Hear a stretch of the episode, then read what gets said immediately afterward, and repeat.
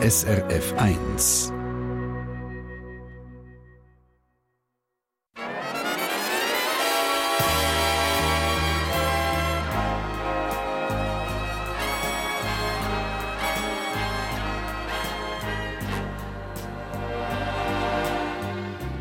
Persönlich.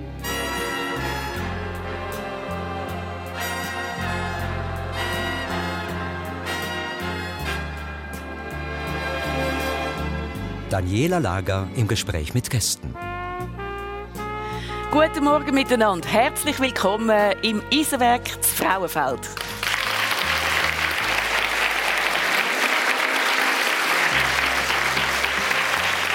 Ja, wir reden da über das Leben, über Erfahrungen, über Erfolg und Herausforderungen, die meine zwei Gäste bisher gemacht haben in ihrem Leben.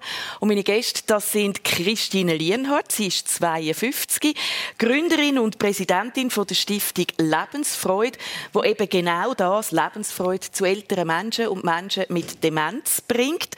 Daneben managt sie das Büro von ihrem Mann, Peppe Lienhardt, verhandelt seine Gagen, begleitet ihn auf Tourneen und genießt mit ihm das Leben zusammen in einem wunderschönen alten Bauernhaus hier zu Frauenfeld. Guten Morgen, Christine Lienhardt. Guten Morgen.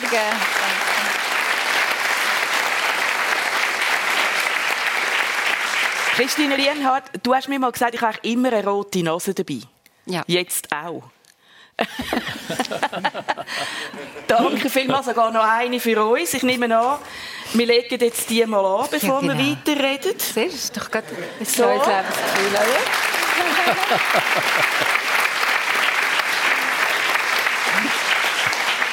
Es ist unglaublich, das ist so ein kleiner Schaumgummiböllen und verändert alles, oder? Die Reaktion vom Publikum äh, ist ganz anders. Ja, es ist sehr erstaunlich, was so ein kleiner roter Tupf kann ausmachen kann. Für uns ist es wichtig in der Arbeit, bei den Menschen mit Demenz. Aber es ist eben auch sonst im Alltag etwas, das wahnsinnig hilft. Ich empfehle es jedem und jeder. Okay. Ich habe es im Auto, ich habe es in der Schublade, ich habe es ein bisschen überall. Und zwischen ihnen, zack. Ja, also für dich oder für die Umgebung? Ist es ein, Für äh, beides. Es ist vor allem spannend zum Beobachten, wenn man eine rote Nase hat in der Öffentlichkeit. Ich has, am Rotlicht zum Beispiel ziehe ich es gerne mal an. Und in der Regel, wenn man an der Ampel steht, dann schaut man mal ein bisschen über, was macht der, was macht der. Und es ist immer ganz lustig zu schauen, wie die Leute reagieren. Die einen sind ganz verschrocken, die anderen schauen so ein bisschen, hm, was ist mit der? Ähm, aber es ist irgendwie erfrischend. Was ist es für dich? Ist es, ist es einfach ein Gag, um die anderen ein bisschen zu verblüffen? Oder ist schon noch mehr dahinter? Nein, es ist viel mehr dahinter. Äh, vor allem natürlich in der Arbeit, bei der Lebensfreude. Dort ist es einfach eine Möglichkeit, die Leute sofort zu erreichen. Aber in erster Linie ist unsere Aufgabe Wertschätzung, Liebe und so weiter. Also es ist nicht etwas, um sich lustig zu machen, gar nicht, im Gegenteil. Ähm, ich verbinde es mit äh, ja, auch Nähe, gewisse Nähe. Es erlaubt gerade eine gewisse Ja. Nähe, die man vielleicht nicht sonst, sich sonst getraut, wenn die rote Nase nicht um ist. Aber es gibt ein bisschen weniger Luft. Darum würde Ja, ich jetzt genau. vorschlagen, für die ganze Stunde ziehen wir sie, dürfen sie behalten? Sicher gerne. Jetzt ziehen wir sie mal ab und legen sie auf die Seite. Ebenfalls mit da bei uns auf der Bühne sitzt der Frido Stutz. Er ist 67, ehemaliger Pilot von riesigen Frachtflugzeugen, Vater von zwei erwachsenen Kindern. Er ist im Kanton, Zürich, Kanton Thurgau aufgewachsen und hat nachher, nach seiner Pilotenkarriere noch als Gründer und Start-up-Unternehmer im Bereich Energie und Verkehr durchgestartet. Hast du das erste Mal so eine rote Nase gehabt, Frido, jetzt heute auf Das der Bühne? ist richtig, aber ich glaube, ich nehme es äh, gern auf, um jetzt vom Rotlicht statt in den Nassengrübeln auch eine rote Nase anlegen. Das kommt dazu, es verhindert solche Sachen, gell? wo wir auch nicht wollen, dass auch jemand zuschaut. Ähm, Du hast jahrelang riesige Frachtflugzeuge umgeflogen. Ist das einfach entspannter, wenn man nur Container hinter sich hat und nicht irgendwelche Menschen mit Flugangst? Oder wieso, wieso hast du dich entschieden, Güter und nicht Leute umzufliegen? In deiner Gut, das hat sich auch so ergeben, muss ich sagen. Aber ich muss sagen, als Pilot, Frachtflugzeugflüge ist sehr interessant. Man kommt also vor allem jetzt mit den grossen Frachtjumbo wirklich um den ganzen Globus um. Man fliegt über Pazifikrouten und sibirische Routen, ganz natürlich Südamerika, Südafrika. Und hat meistens länger Aufenthalte an diesen Ort, wo man dann lädt. Man ist zwar länger unterwegs, es ist fast noch ein Matrosenleben. Oder? Man ist für zwei Wochen unterwegs mit einem Flüger um die ganze Welt herum, kommt wieder zurück und ist dann vielleicht zwei Wochen daheim. Von dem her ist es auch ein anderer Lebensstil und man lernt wirklich die ganze Welt kennen damit. Okay, jetzt sag euch schnell, einfach weil ich sage immer so grosse Frachtflugzeuge, äh, gib euch schnell zwei, drei Daten, um euch zu sagen, was ist gross. Also so ein äh, Frachtjumbo, ein Boeing 747, äh, hat 450 Tonnen Abfluggewicht und äh, braucht entsprechend natürlich lange Pisten und, zum Starten und Landen. Man kann bis zu 15 Stunden unterwegs sein. Man braucht natürlich viel Sprit bei diesen schweren Flugzeugen. Man mhm. braucht pro Stunde braucht man 10 Tonnen Treibstoff. Und äh, wie gesagt, man kann auf, auf Pisten landen und sehr oft hat man Pisten, wo von Ortschaften, von Städten, die man vorher gar nicht kennt, wo man muss irgendwelche mhm. Fracht abholen und so hat man die Gelegenheit, wirklich um die ganze Welt herumzukommen. Der Globus eigentlich fast als Dorf kennenlernen. Wir hätten den Zahnarzt irgendwo in Sibirien und der Coiffeur in, in, im Mittleren Osten und weiß ich was. du bist auch sehr heikle Fracht umgeflogen. Rennpferd oder supergeheime Concept Cars. So Testautos, die niemand sehen darf, oder? Mhm. Also es hat sicher auch lustige Situationen gegeben mit, de, mit dieser Fracht, wenn es nicht nur ein Schiffscontainer ist. Ja, absolut. Meine, mit den Flügern wird vor allem das geflogen, was sehr wertvoll ist, sehr teuer ist, wo auch verderblich ist, durch unter anderem Tier, viel Ross, aber auch schon Elefanten transportiert, Delfin transportiert im Wasser rein, etc. Und dann eben teure Sachen, Satelliten, äh, Prototypen von Autos, wo man sehr oft auf Südafrika geflogen ist, beziehungsweise äh, Dafür die sind dort Teststrecken gefahren. Die hat aber niemand dürfen sehen. Oder ja, hast du können hindern und geschwind planen lupfen? Äh, anschauen hat man schon dürfen und mal ein bisschen planen, ein bisschen lupfen und drunter schauen. Aber man hätte strengstens keine Fotos dürfen machen von denen. Die sind wirklich dann auch von der Farbe her sind die so äh, bemalt gewesen, dass man die Kontur vom Auto nicht so mhm. leicht gesehen hat. Und sie ist immer begleitet worden von Leuten, darauf aufpassen, dass niemand wirklich jetzt da Geheimnis lüftet etc. Habt ihr Flight Attendants an Bord Frido, oder hast du deinen Kaffee müssen selber holen? Ich äh, hatte den Kaffee dürfen selber machen. wir haben keine Leitertennis drauf gehabt, haben zwar immer ein Passagiere dabei gehabt, Leute, die äh, die Fracht begleitet haben, vor allem wenn es sehr wertvolle Fracht ist und den wir durch Tier transportiert haben, haben wir entweder einen Tierarzt dabei gehabt oder einen Horse der dann unterwegs aufpasst hat, dass die, die äh, Tiere irgendwie mhm. genug zu essen und zu trinken bekommen etc. Und wenn es Probleme gibt mit den Tieren, haben sie es bereut mit irgendwelchen Medikamenten und Spritzen. Ich habe darum gefragt nach der Flight Attendant, weil Christine Lienhardt, du bist einige Jahre Flight Attendant gewesen, aber auch nicht auf einem gewöhnlichen Linien- oder Ferienflüger. Nein, ich bin auf Privatjets unterwegs gewesen, Anfang der 90er Jahre. Eine sehr spannende Zeit. Ähm, und als Flight Attendant für Privatjet hat man keinen Flugplan. Also man weiß nicht im Voraus manchmal, was in zwei Stunden ist. Und da ist man mit einem, damals hat es noch so Pagers gegeben, die man am Gurt hat angemacht, da haben wir keine Handy gehabt. Und wenn es geläutet hat, haben wir eine Basis angeläutet und dann ist man irgendeinem Flug zugeteilt worden. Und dann hast du also müssen in der kürzesten Zeit auf der Basis sein und ready to go? Unter Umständen. Manchmal ist es für den nächsten Tag und manchmal ist es dann auch ganz zackig gegangen. Mhm. Und äh, ja, wir haben Leute, Bekannte und weniger Bekannte, aber äh, was Rang und Namen hat, aus der Welt dürfen rumfliegen, ja. Ich weiss, Verschwiegenheit und, und, und, aber kannst du uns gleich mal einen Namen geben? ähm, ja gut, mit dem Bundesrat haben wir dürfen fliegen, hast du auch dürfen fliegen, gell? Ähm, also nein, wir haben, ja, das ist von Naomi Campbell über äh, Butros, Butros Ghali zu sehr unterschiedliche, viele Geschäftsleute. Ich bin aus irgendeinem Grund, sehr schnell hat man mich irgendwie eingeteilt in Russland, also, und all die ex-russischen Staaten, äh, Tadschikistan, Kasachstan, all die Stans und Sibirien bin ich sehr oft geflogen. Dort sind vor allem natürlich Geschäftsleute und Politiker unterwegs gewesen. Ähm, Hast du das gern gemacht? Ist das meine, wenn man also denkt, oder, äh, ich will Flight Attendant, dann denkt man New York, Rio, Tokio, aber nicht Sibirien und Tadschikistan. Das also, habe ich am Anfang ähm, Also ich habe schon gewusst, dass es speziell ist, dass man an einen Ort kommt, wo man eben mit einem Linienflugzeug gar nicht hinkommt.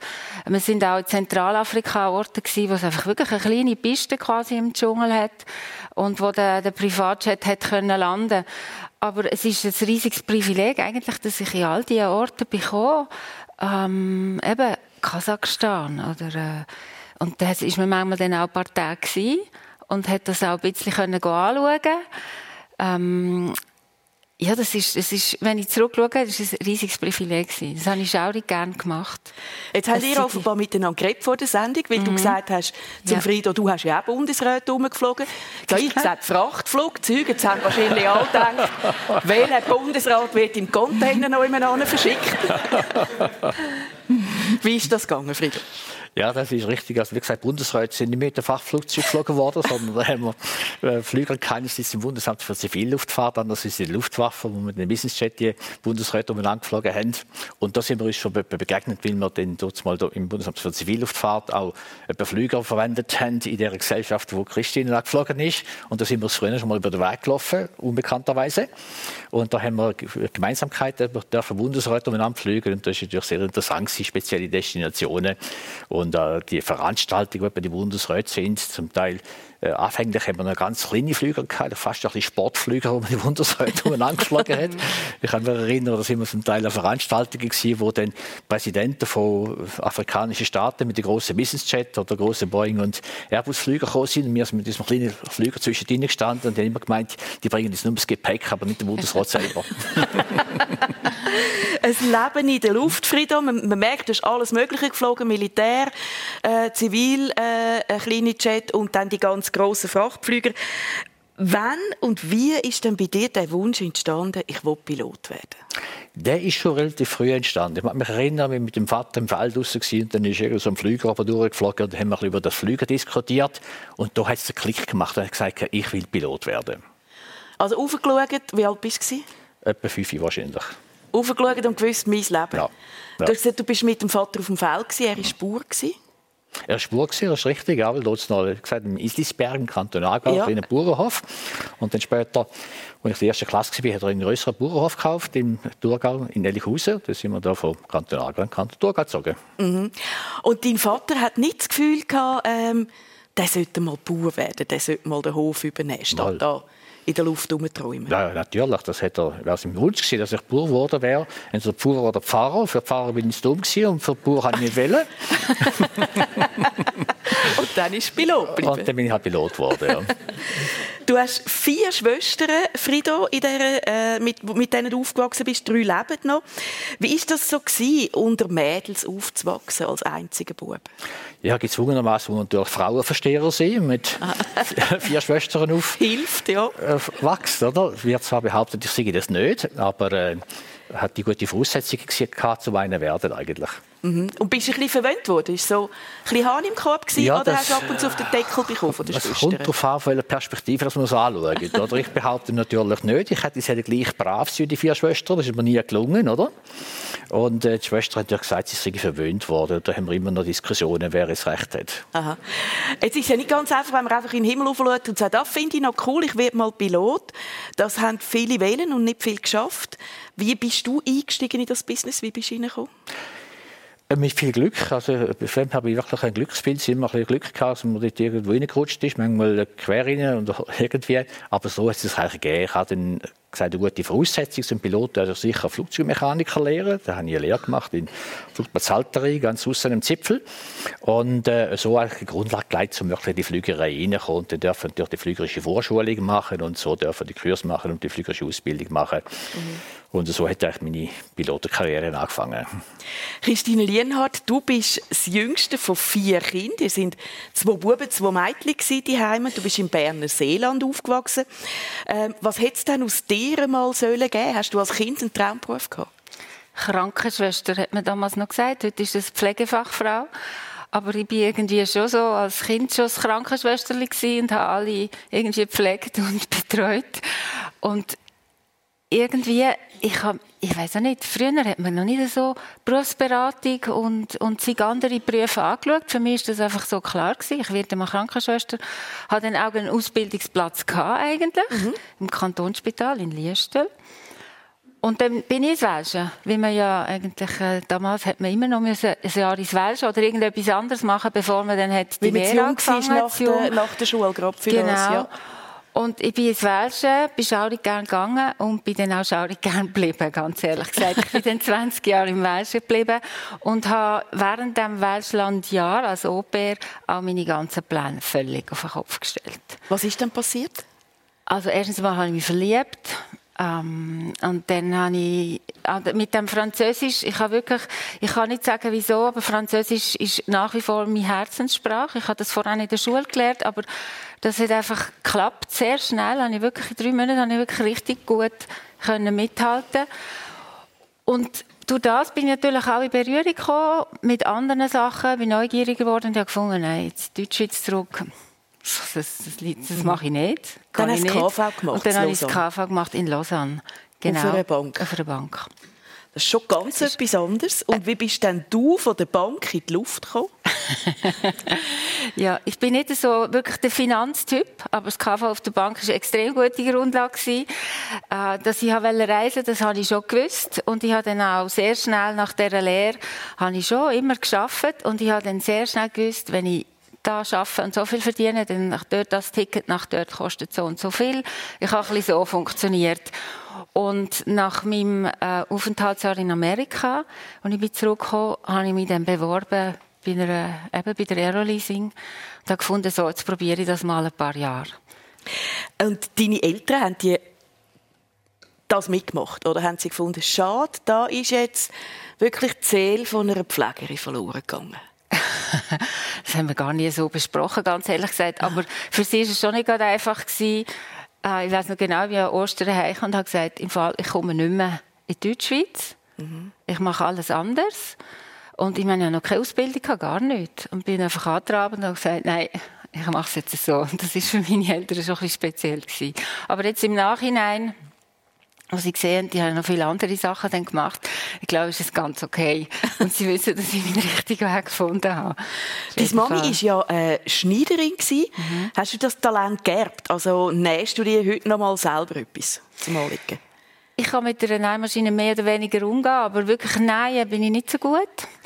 Äh, ich tue gerne, äh, ein Zeitchen habe ich sogar so ein bisschen Kleider gezeichnet, aber es ist nie wirklich etwas daraus geworden. Ich habe schaurig gerne Stoff.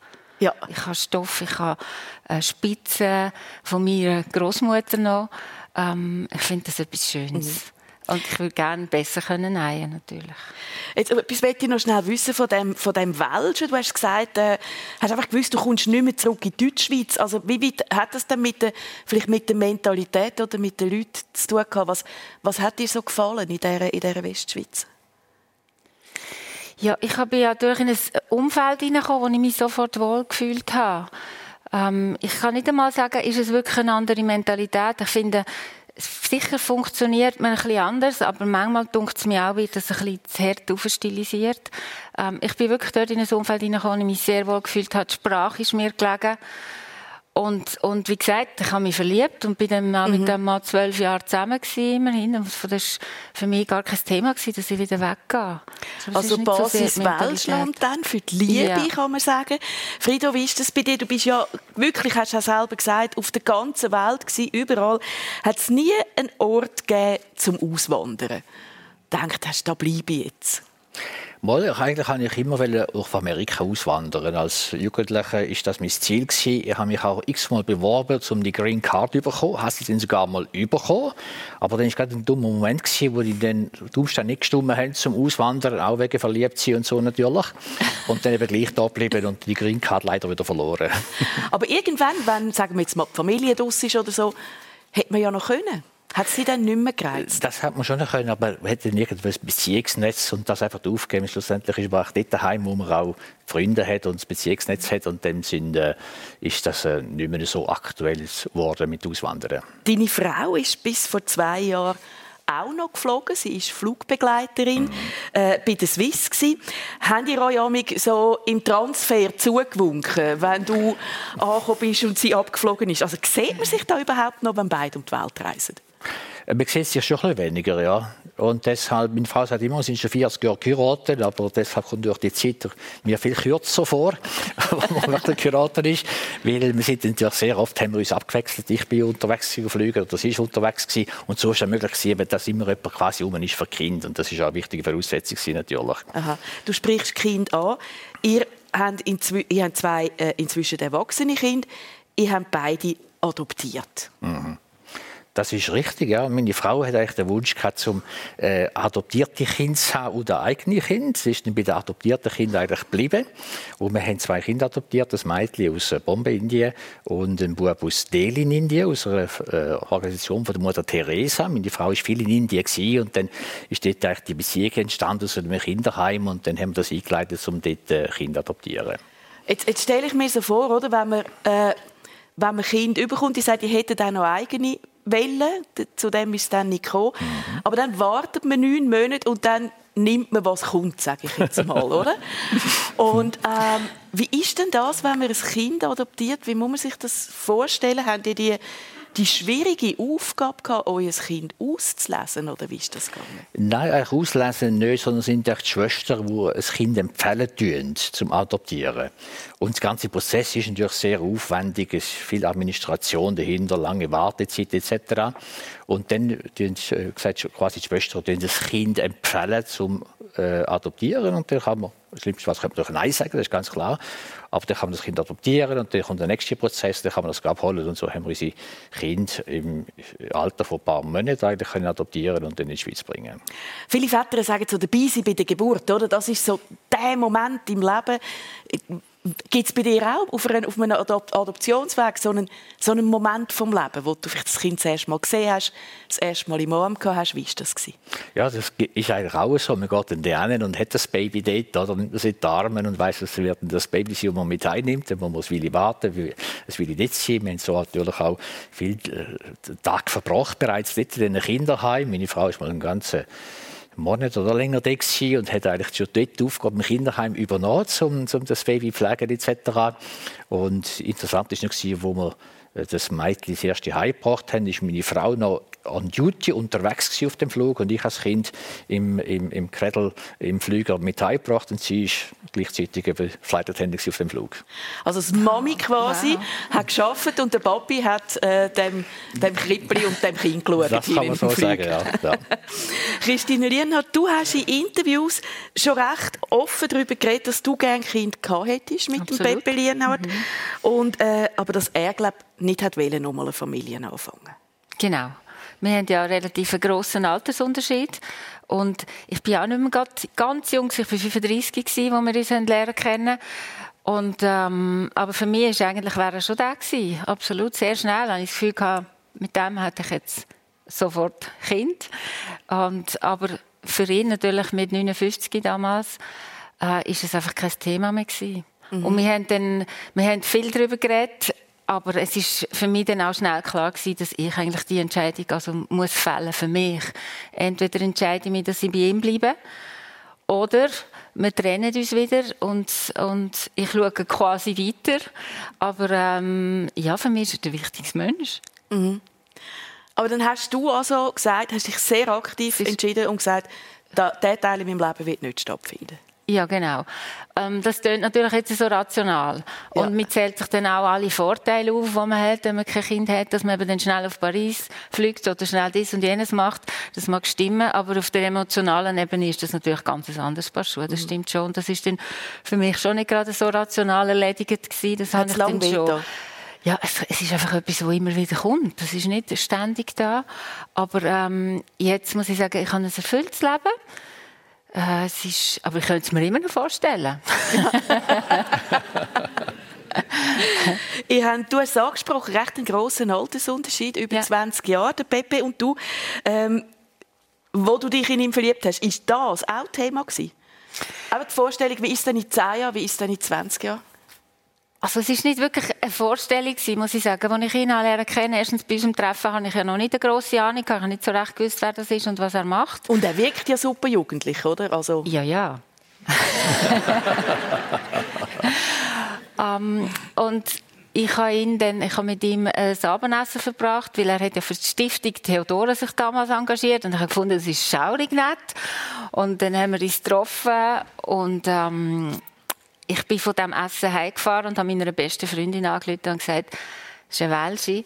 Und ich habe gesagt, jetzt habe ich den Mann von meinem Leben lernen kennen, aber er ist viel zu alt und wir reden nie mehr darüber.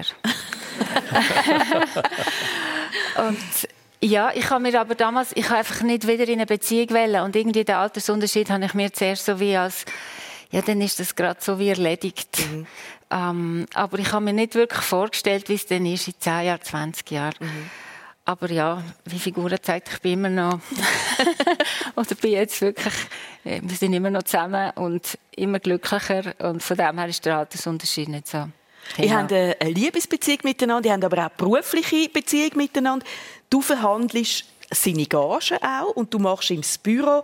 Jetzt so Künstler Gagen verhandeln ist ein Herzbusiness, oder? Mhm. Und ich könnte mir jetzt vorstellen, wenn dann eben vom Pepe die Gagen drucken und du bist noch die Frau, äh, verlierst du auch schon mal die Contenance, gehst ein bisschen durch die Decke, oder? Nein, bis jetzt äh, noch nicht. Äh, aber ich denke schon, es ist noch spannend, gerade so als Frau, wenn eine Frau sich eher so wehrt, dann hat sie eher mal schnell Haar auf den Zähnen. Wenn es ein Mann macht, ist es ein guter Geschäftsmann. Das mhm. ist eine Tatsache. Aber das ist jetzt nicht nur in diesem Business so. Ich glaube, das ist allgemein noch ein bisschen so. Aber bis jetzt habe ich das nie müssen, ähm, erfahren in dem Sinn. Ich glaube, ähm, es ist wichtig, dass man mit den Leuten offen, offen und transparent redet. Und auf diese Art und Weise klappt das eigentlich immer, mhm. ganz ehrlich gesagt. Aber bist du schon Tough Cookie, so, wenn es um Gage von Pepe geht? Tough Cookie weiß ich nicht. Ich einfach, ich bin so der Typ, ich habe gerne, wenn es fair ist. Ich will, dass alle ja. etwas davon haben. Ich will, dass die Musik stimmt. Dass es natürlich auch für den Baby stimmt, logisch. Der Veranstalter soll ja auch etwas verdienen. Ich bin so die, die findet, ähm, es, es, soll für alle stimmen, mhm. wie auch sonst im Leben. In zehn Tagen, am 11. Mai, startet der Pepe zu einer grossen Schweizer mhm. Tournee. Bist immer dabei? Äh, ja, da gehe ich wirklich immer mit. Und jetzt auf die Tournee, da freuen sich alle extrem. Das ist so schon eine geschobene Tournee vom letzten Jahr wegen Corona mhm. und die, die Vorbereitung läuft. Und wenn ich jetzt höre, eben das Programm, das sie zusammengestellt haben, das wird wirklich genial. Das wird super. Und erstens schon nur wegen dem gehe ich gerne jeden Abend und höre das Konzert an. Und ich mache aber so ein bisschen Drum und Dran. Ich fahre ihn ich fahre ihn zurück. Dann kann er schon mal schlafen im Auto auf dem Heimweg. Alles so Sachen. Ähm, und es macht auch Spass, dabei zu sein. Also Managerin kann man sagen und Ehefrau. Frieda Stutz, du hast auch ein grosses Vertrauen in, in Geschick von, von, deiner Frau sozusagen als Familienmanagerin. Du hast ihr eine Blanko-Vollmacht gegeben, um ein Haus zu kaufen und bist ins Ausland. ist das gut gekommen? Das ist erstaunlicherweise ziemlich gut gekommen, ja.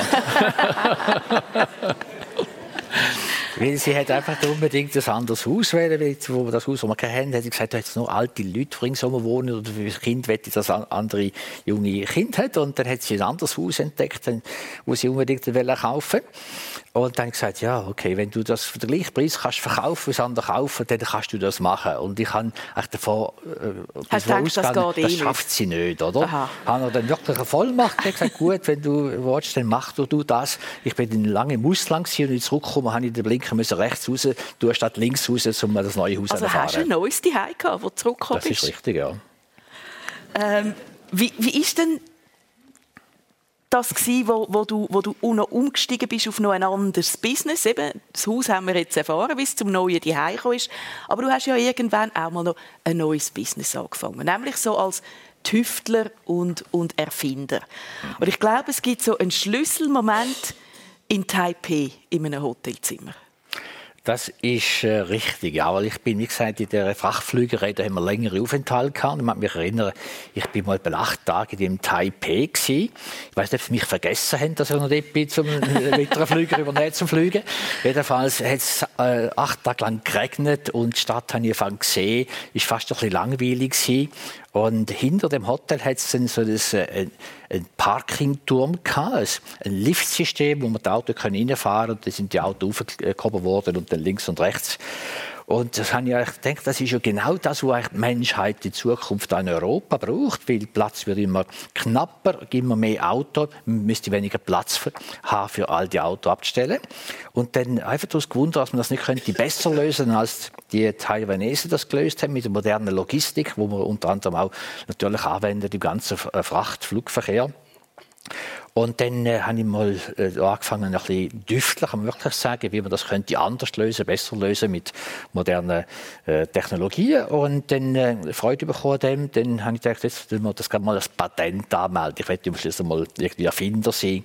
Und dann selber Patentanmeldungen gemacht. Und so hat das eigentlich dann angefangen und hat das Dynamik bekommen, dass sich andere interessiert haben für das. Also es tönt so locker, aber ich meine, selber ein Patent anmelden, äh, das ist also recht viel Aufwand und da muss man sich recht durchbeissen, oder? Das ist richtig, ja. Und man kann zwar einen Patentanwalt anstellen, das kostet sehr viel Geld. Ich habe gedacht, das kann ich selber. Aha. Aber mich schon ein bisschen enttäuscht, muss ich sagen. Das Patent hat später gelacht, weil ich das gemacht habe, aber es ist mir trotzdem gelungen. Das hast du dann ja. können verkaufen, oder? Mit dem, mit dem Parkhaus so äh, nach, nach ein bisschen grösseren Erfolg und kleineren Erfolg. Es gibt übrigens eins, wenn ich mich recht erinnere, in der Schweiz, so ein Parkhaus, wo nach dem Prinzip funktioniert. Das ist Schaffhausen. Das ist richtig, City Parking, ja. wo man also nicht mit dem Auto reingeht, sondern ein Art Auto äh, in ein Schliessfach fährt und tschüss. Und dann holt man es wieder, wenn man, wenn man heim will. Und jetzt machst du das Gleiche mit Velo. Und auch da stehen jetzt schon vier so Velotürme rum, wo, wo, wo die Velo so reingefahren in ein, in ein Depot und übereinander gestapelt äh, werden mit einem Paternoster-System sozusagen. Äh, und du kombinierst auch noch Wind- und Solarenergiesystem für Hausdächer. Ist das so ein dein ganz persönliche Kompensationsprojekt für deine Flügerei? Du hast uns eingangs gesagt, was du Kerosin verflogen hast in deinem Leben. Das lange für viel schlechtes Karma. Bist du jetzt da etwas am Ausgleichen? Gut, ein schlechtes Gewissen habe ich wegen dem nicht, weil jemand muss den Job machen als Pilot. Das Zeug umeinander. Wir brauchen es schließlich und kaufen es. Äh, aber es ist schon so, Pilot ist ein wunderbarer Beruf, aber es ist sehr unkreativ. Wir stellt der Flüger ran und dann sieht man nicht, was man gemacht hat. Und das ist vielleicht ein bisschen Kompensation gewesen, eben um das Kreative noch ein bisschen ausleben und etwas bewirken, wo auch, äh, sagen, wo man sieht und wo ein, äh, ein sozialer Beitrag ist für die Gesellschaft. Mhm. Aber es ist doch beides im Umweltbereich eigentlich, oder? Es geht um, um, um Velo jetzt, wo du, wo du förderst mit diesen Veloparkingtürmen. Mhm. Und äh, die Wind-Solarenergie mhm. äh, sind nachhaltige Projekte. Also was für ein Herzensanliegen ist denn dir das? Du, wo die Welt immer von oben gesehen hast, wo wir jetzt äh, ein bisschen auf sie schauen müssen. Ja, ich glaube, beides ist wirklich ein, ein Beitrag zu einer besseren Lösung zu, äh, so, für, sagen, für die Gesellschaft auch, zu eben weniger, weniger Fläche brauchen, mehr Grünfläche haben in Städten etc. oder eben nachhaltige Energie und das ist das Problem, ist auch sehr aktuell wieder mit der ganzen Energieversorgung und das Ziel ist eigentlich, dass äh, Gebäude selber autark können werden, energieautark, wo mit Photovoltaik Aha. und Wind etc. und anderen äh, Ressourcen kann selber der Strom produziert werden, den man braucht. Also du willst etwas verändern für die Zukunft, du willst etwas, etwas hinterlassen. Ja, das kann man so Eine sagen. Bessere ja. Welt. Ja. Ja. Äh, Christine Lienhardt, du bist heute also man geht über früher den Beruf als, als Flight Attendant. Heute bist du sehr sozial unterwegs auch. Hast von null auf in den letzten zehn Jahren eine Stiftung aufgebaut, wo älteren und dementen Leuten in Heim Lebensfreude bringt. Indem dass dort Künstlerinnen und Künstler vorbeigehen und äh, eben äh, mit diesen Leuten äh, denen Unterhaltung bringen und Freude. Angefangen hat das Engagement eigentlich so, die Art von Arbeit über McDonalds bei dir, oder? Ja, hast du Nein, ich bin, ich habe zwischen mal einen Job gehabt bei McDonalds und habe dann auch für die McDonald's House Charity geschafft. Das ist so mein erster Job in einer Stiftung und auch Fundraising. Und es ist gar nicht so einfach, Fundraising zu machen, wenn du McDonald's im Namen hast. Mhm. Ähm, das ist eigentlich noch gerade so eine gute Erfahrung gewesen. Und nachher bin ich zu der Stiftung Theodora gekommen. Mhm. Ich habe die kennt durch nochmal einen anderen Job, den ich früher hatte. Und die haben sich in der Deutschschweiz besser etablieren. Also die schickt Glöhn und Künstler in Kinderspitäler genau, zu den Kindern. Genau. Und ich durfte das dürfen in der Deutschschweiz wirklich größer machen und ähm, habe immer mehr Anfragen bekommen aus Alters- und Pflegeheim im Verlauf der Jahre. Ja. Habe dann aber immer müssen ablehnen, weil die Stiftung Theodora ist fokussiert auf Kind. Ähm, und mir hat das irgendwie schon gefuchst und ich habe gefunden, das kann es nicht sein. Es ist so eine grosse Nachfrage scheinbar und bin dann dem nachgegangen und aus dem heraus habe ich dann das auch äh, gegründet, zusammen mit zwei anderen Personen.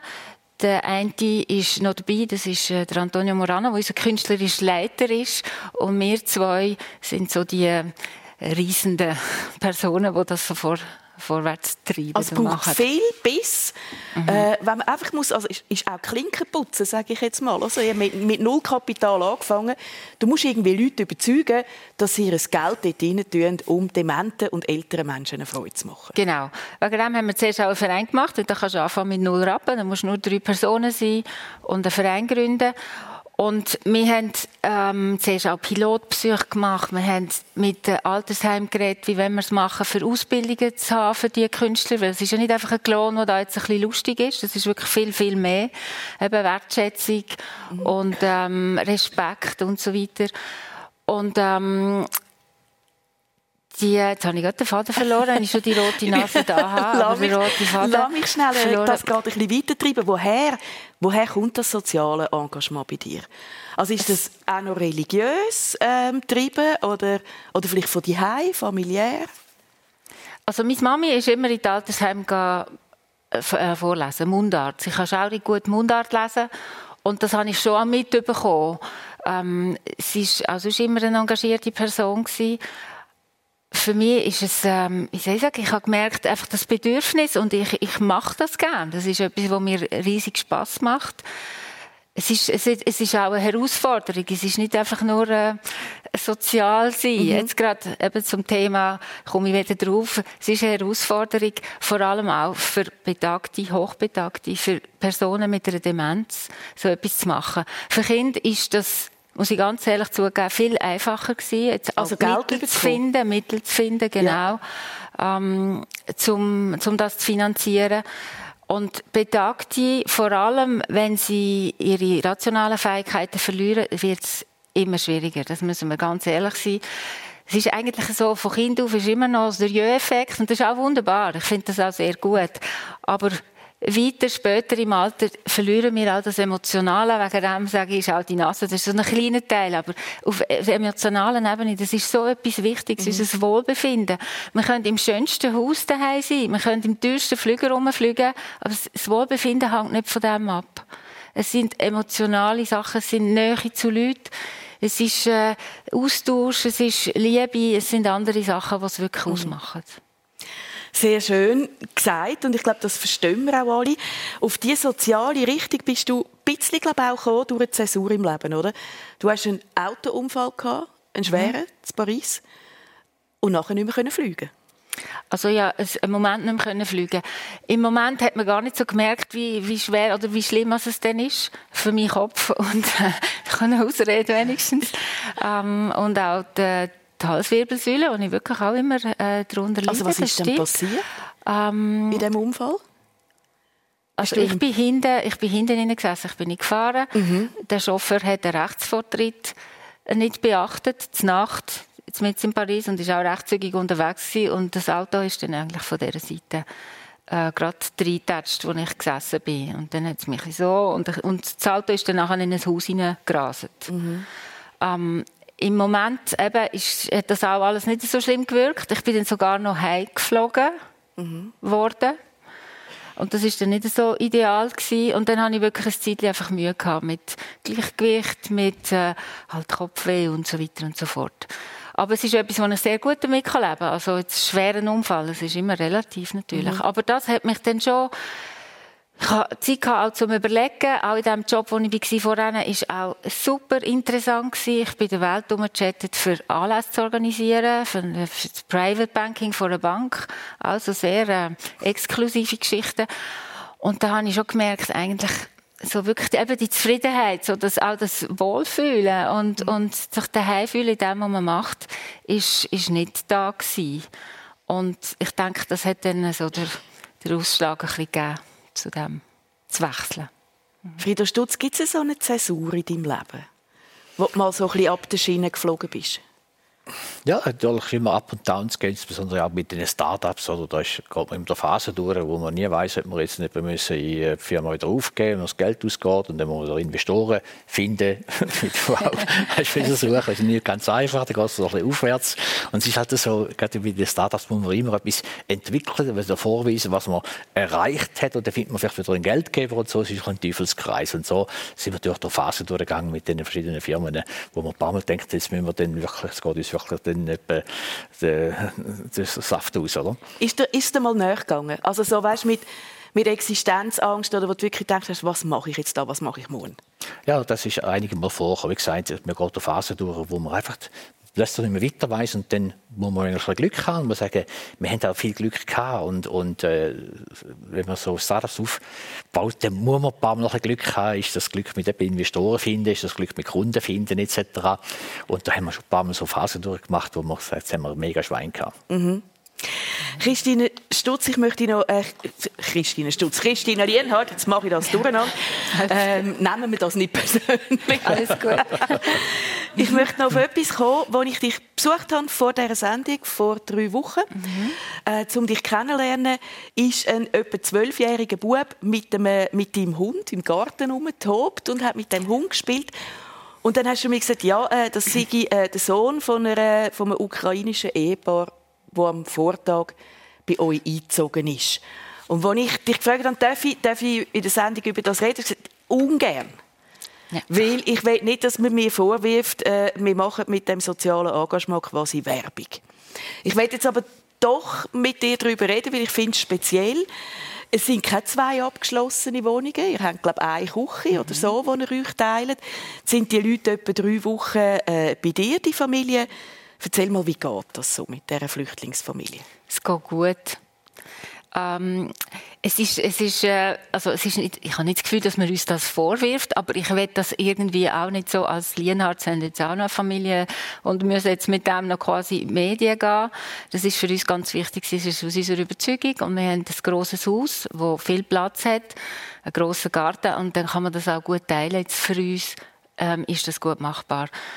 Wir haben ganz wichtig, eben das Badzimmer und alles haben sie für sich. Das ist ja schon mal sehr wichtig. Aber sonst, unser Haus ist so konzipiert, dass bei der Renovation sind alle Räume in ihrer ursprünglichen Größe klar worden.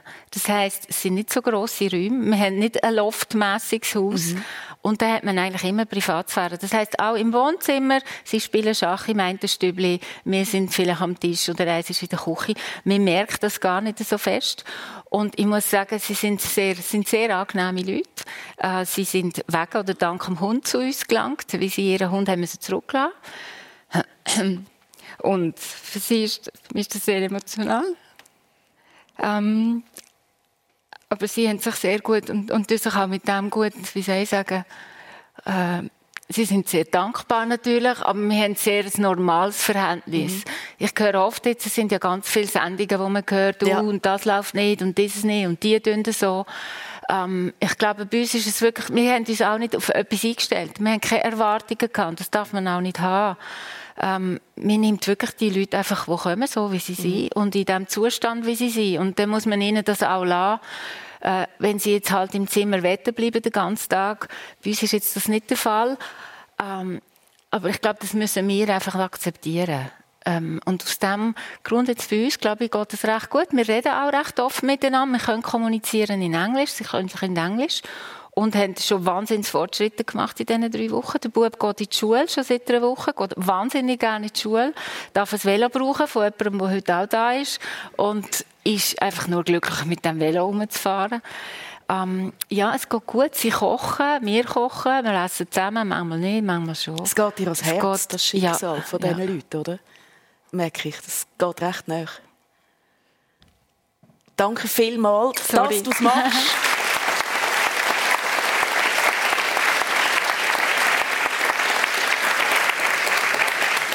Ja, und auch wirklich danke vielmals für die Offenheit an dieser Stelle.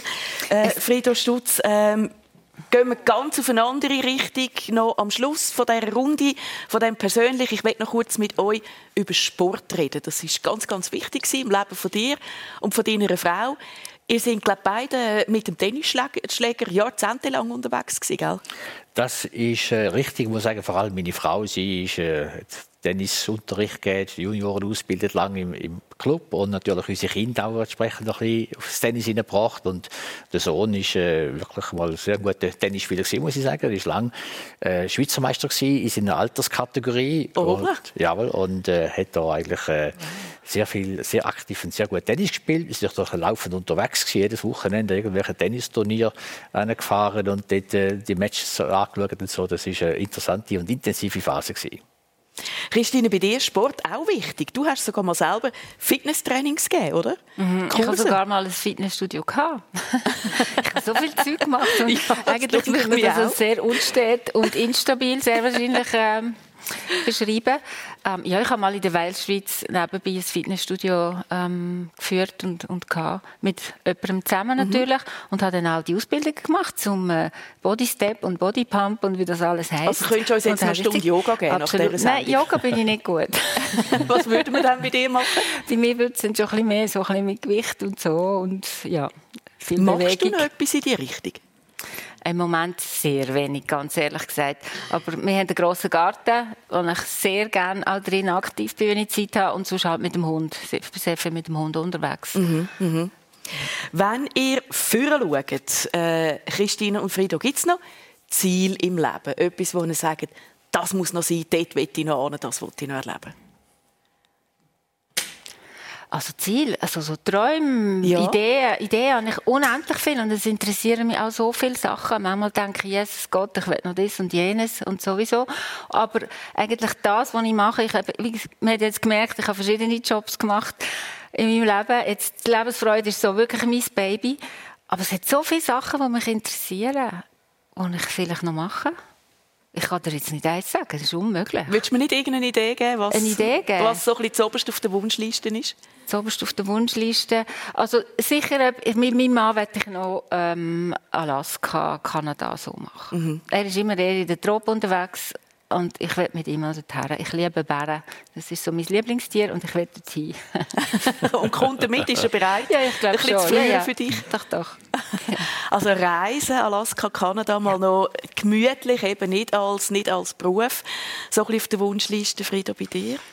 Äh, ich bin ja oft über den Kilimanjaro auf Nairobi geflogen und habe mir vorgenommen, ich möchte mal noch besteigen. Das wäre so etwas, was ich noch wow. auf der Wunschliste hätte. Und scheinbar ist das noch machbar mit meinem Alter noch, weil ein Bekannter von mir hat das kürzlich gemacht, ist ein paar älter. Das ist ein Flüger ist, habe ich lange nicht mehr geflogen, muss ich sagen, seit ich pensioniert bin.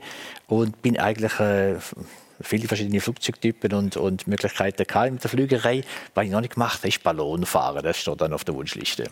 Wow. Und das kommt also irgendwann auch mal noch wieder in die Luft, aber ja, eben ähm, im Körbli kann man sagen, genau. statt im Jumbo. das ist so ein bisschen führen. Jetzt würde ich gerne vielleicht noch mal ein bisschen zurückschauen, wenn ihr jetzt euch überlegt, was alles war. So viel erlebt. Schöne Regrette rien. Würdest du das sagen, Frieda? Äh, schöne Erlebnis meinst du? Oder wie Einfach, wenn du zurückschaust auf dein Leben, würdest du sagen, nein, es tut mir eigentlich, ich bereue nichts. Es war gut, so wie alles gekommen ist. Das, glaube ich, kann man sagen, es ist gut, wie es gekommen ist. Äh, viel, viel oft und sehr oft wirklich Glück kam in der Phase in der Flügerei. Ich habe zuerst mal geschaut, äh, nachgerechnet, wie viele Leute das eigentlich schon verunglückt sind in der Flügerei. Wie viele sind es? Und ich bin auf 16 gekommen. 16 Piloten in meinem Freundeskreis, Bekanntenkreis, die verunglückt sind in der Flügerei, Sportflügerei, Militärflügerei und natürlich auch äh, gewerbsmäßige Flügerei. Und das ist doch relativ Für einen persönlichen Bekanntenkreis ist das doch viel, Das oder? ist sehr viel. Ich ja. muss sagen, das ist sehr viel. Und obwohl man die Flügerei sagt, ist absolut sicher. Aber ähm, es ist doch erstaunlich, 16 bekannte Piloten, Freunde, die äh, verunglückt sind in der Flügerei. Also hast du einen, einen guten, starken Schutz. Da muss ich sagen, habe ich wirklich äh, mega schweinhaft ja. gesagt. Ja. Bei dir der Blick zurück, Christine Lienhardt, schöne Regrette Non, je ne regrette rien du tout. Ähm, ich habe sicher manchmal ein bisschen komische Kurven gemacht und äh, es ist nicht immer gerade so super. Meine, meine Entscheidungen oder meine Wahlen, die ich getroffen habe, sind sicher nicht immer ideal gewesen, aber am Schluss, wenn ich sehe, wo ich jetzt bin und ähm, ja, bin ich eigentlich sehr dankbar und sehr glücklich. Komm, jetzt ziehen wir auf den Schluss gerade noch mal schnell die rote Nase an. Sehr gerne. Weil wir haben ja gemerkt am Anfang schon, es verändert tatsächlich etwas. Und ich will zum Abschluss von dieser Sendung von euch noch gerne wissen, wann ist mal etwas richtig Peinliches passiert? Im Leben, wo man denkt hat, yes, Gott. Darf ich bei dir anfangen, Christine? Gibt es so einen Moment, wo man denkt hat, oh mein Gott, jetzt beam mich ab, Gott, die einfach nicht mehr da sind? ja, es gibt, glaube ich, mehrere von denen. Ähm, aber einer, wo mir wirklich, wo mir jetzt gerade so in den Sinn kommt, das ist... Äh, Ihr habt das vielleicht, nein, das haben sie noch nicht alle erlebt, aber auf jeden Fall, ich war im Migros mit meinem Einkaufswägeli und ich habe gemerkt, irgendetwas, irgendetwas stört da ah, dabei. und hat dabei und hat dann immer so mit dem Schuh und so und irgendwann habe ich mal geschaut und ist mal so viel vom Nylonstrumpf vom Vortag hat rausgeschaut. Und ich habe dann, also zuerst peinlich, bei mir ist dann so, ich habe dann selber an mir einfach müssen lachen. Ich habe so fest müssen lachen. Und es ist wieder lustig, eigentlich, wie die Leute drumherum reagieren. Aha. Die dann so ein bisschen mitleidig, die nicht wirklich hinschauen, die dann schon hinschauen. Und dann habe ich angefangen, an diesem Strumpf zu ziehen. Und der ist sehr lang, wenn du dran ziehst.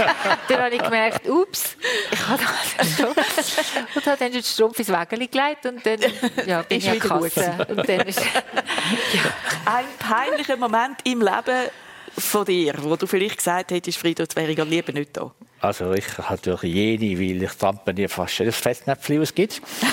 Aber eins, was ganz äh, speziell ist, wir haben Gäste eingeladen gehabt, wo sagen, die Gäste sind so Gourmet-Gäste sogar, die sehr gerne gut essen. Und äh, meine Frau hat gekocht und dann hat es so den Salat gegeben. Und dann, der Salat hat mir einfach nicht geschmeckt. Dann habe ich gesagt, oh, das tut mir leid. Also normalerweise macht meine Frau super Salatsauce. Also heute ist irgendetwas rumgegangen. Und das war Stillschweigen am Tisch.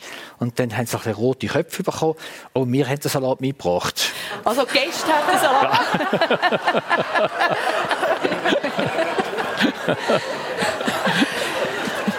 Wie bist du aus dieser Nummer wieder rausgekommen?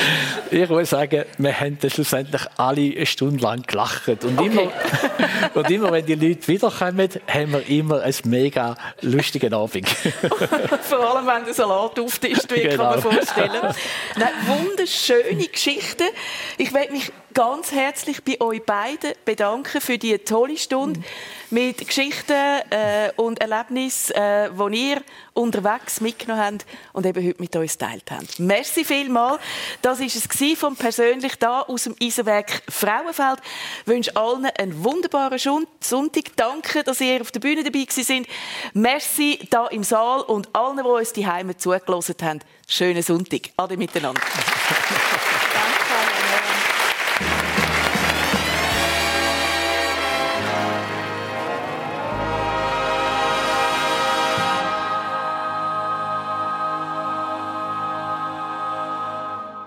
unsere Radiotalkshows persönlich live aus Frauenfeld. Daniela Lager haben wir gehört mit ihren Gästen Christine Lienhardt, der Managerin und Ehefrau von Pepe Lienhardt und Präsidentin von der Stiftung Lebensfreude und dem Friedhof Stutz, dem Erfinder und Start-up-Gründer, wo auch zu Gast war. Tonverantwortlich Marco Gemperli und Svenja Bormann. Die Sendung, die können Sie auch in voller Länge hören, wenn Sie jetzt mit drin eingeschaltet haben oder weiterempfehlen. Es gibt sie online bei uns srf1.ch www.srf1.ch und wird heute Abend wiederholt am Radio ab dem 10. Und am Fernsehen gibt es sie dann am Montag oder eben auch heute schon am 4 auf SRF 1. Nächste Sendung, äh, persönlich, am nächsten Sonntag mit der Sonja Hasel und ihren Gästen, Sängerin und Pianistin Marie-Louise Wert und dem Abt vom Kloster Engelberg, Christian Meyer. Wenn Sie da möchten, dabei sein, live im äh, Kursaal Engelberg. Da können Sie sich anmelden über srf1.ch. Eine Sendung von SRF1. Mehr Informationen und Podcasts auf srf1.ch.